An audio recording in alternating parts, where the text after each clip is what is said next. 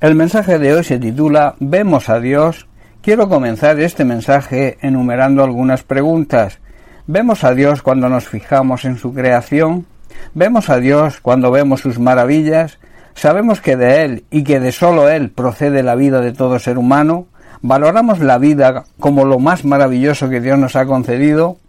En el Salmo 104 el autor nos recuerda que Dios ha hecho su trabajo con excelencia y nos muestra a Dios como el artista de la creación.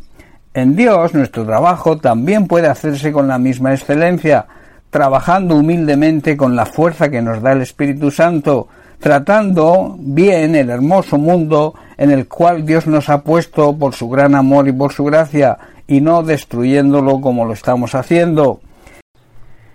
Este salmo es un resumen poético de cómo Dios creó el mundo, según se narra en Génesis capítulo 1. Lo que Dios creó cada día, el salmista lo menciona como una razón para alabar y honrar a Dios como Él se merece. La creación de Dios merece la alabanza de todos. La tierra está construida sobre los cimientos de Dios, no será jamás removida por ningún otro que no sea el mismo Dios, Así lo asegura el salmista en el versículo 5 de este Salmo 104.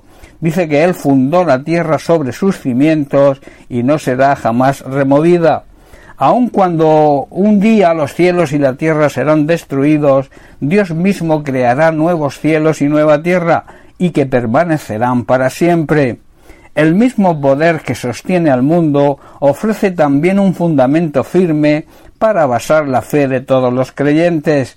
En el versículo 24 de este salmo, el salmista declara, Cuán innumerables son tus obras, oh Dios, hiciste todas ellas con sabiduría, la tierra está llena de tus beneficios, la creación completamente está llena de variedades sorprendentes que revelan la gran creatividad, la gran bondad y la gran sabiduría del artista de la creación, de nuestro Dios y amoroso Padre Celestial.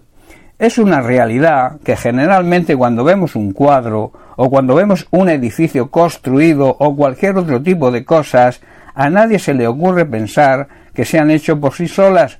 Se piensa que detrás hay un artista que lo ha hecho. Pero ¿qué ocurre cuando observamos un paisaje maravilloso, precioso? ¿Qué ocurre cuando observamos la creación y la naturaleza en todo su esplendor? Al ver todo esto, ¿puede alguien pensar que Dios no existe, siempre han existido dos tipos de personas, las que creen y las que no creen. Alguien dijo, no puedo decir que Dios no existe, porque lo veo, lo veo en esas obras maravillosas e innumerables que es imposible que ningún ser humano pueda hacer.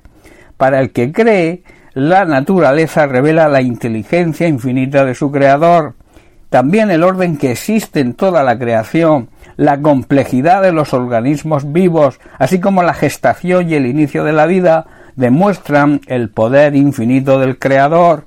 La Tierra, ese pequeño planeta perdido en medio de grandes galaxias, y el gran interés que Dios tiene por los seres humanos que habitamos en ella, demuestra su grandeza, la grandeza de Dios.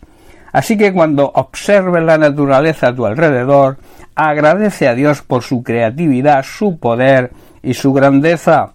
Además, echa un vistazo a la gente y considera a cada una de esas personas como una creación única de Dios.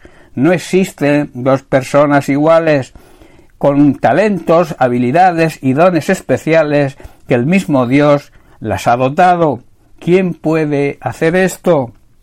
Pero Dios no solo se revela a nosotros por medio de la creación, por medio de la naturaleza, sino que además se hizo hombre y vino a nosotros. El Hijo, la segunda persona de la Trinidad, se despojó de los atributos de su divinidad, haciéndose un ser semejante a nosotros, y en esa condición de hombre se humilló a sí mismo, ocupando el lugar, o sea, una cruz, símbolo de muerte, el lugar que merecíamos nosotros por nuestro pecado. La naturaleza, la creación de Dios, da testimonio de su poder y de su grandeza. Jesucristo, que vino a la tierra como un ser humano, nos revela el gran amor y el eterno amor que Dios tiene hacia la humanidad. Déjame decirte algo, no intentes convencerte a ti mismo de que Dios no existe. Más bien intenta, trata de encontrarlo, trata de verlo. Si tienes dudas, si tienes preguntas sin respuesta, pídele que se revele a tu vida. Él lo va a hacer, porque Dios es fiel a sus promesas. En el Evangelio de Juan capítulo 6 versículo 37 Jesús nos promete todo lo que el Padre me da vendrá a mí y, aquel que viene a mí yo no lo echo fuera. O sea, todo el que viene a Jesucristo, Jesucristo no lo rechaza. Recuerda y te pregunto, ¿ves a Dios? Lo puedes ver de dos maneras, por medio de su creación, por medio de la naturaleza. Dios es el artista de la creación y también lo puedes ver por medio de la figura de Jesucristo, Dios mismo hecho hombre. Es verdad que Jesucristo hoy físicamente no lo podemos ver, como lo vieron sus discípulos y además dieron testimonio de ello. Hoy lo puedes ver, lo puedes encontrar por medio de su palabra, orando a Dios, leyendo, meditando y escuchando mensajes de su palabra. Esto hará, además, que tu fe vaya creciendo. El apóstol Pablo así lo, lo, declara en Romanos capítulo 10, versículo 17. Dice así que la fe es por el oír y el oír por la palabra de Dios. Eh, Pablo está diciendo que la fe viene, crece por oír, es decir, por oír la buena noticia acerca de Cristo.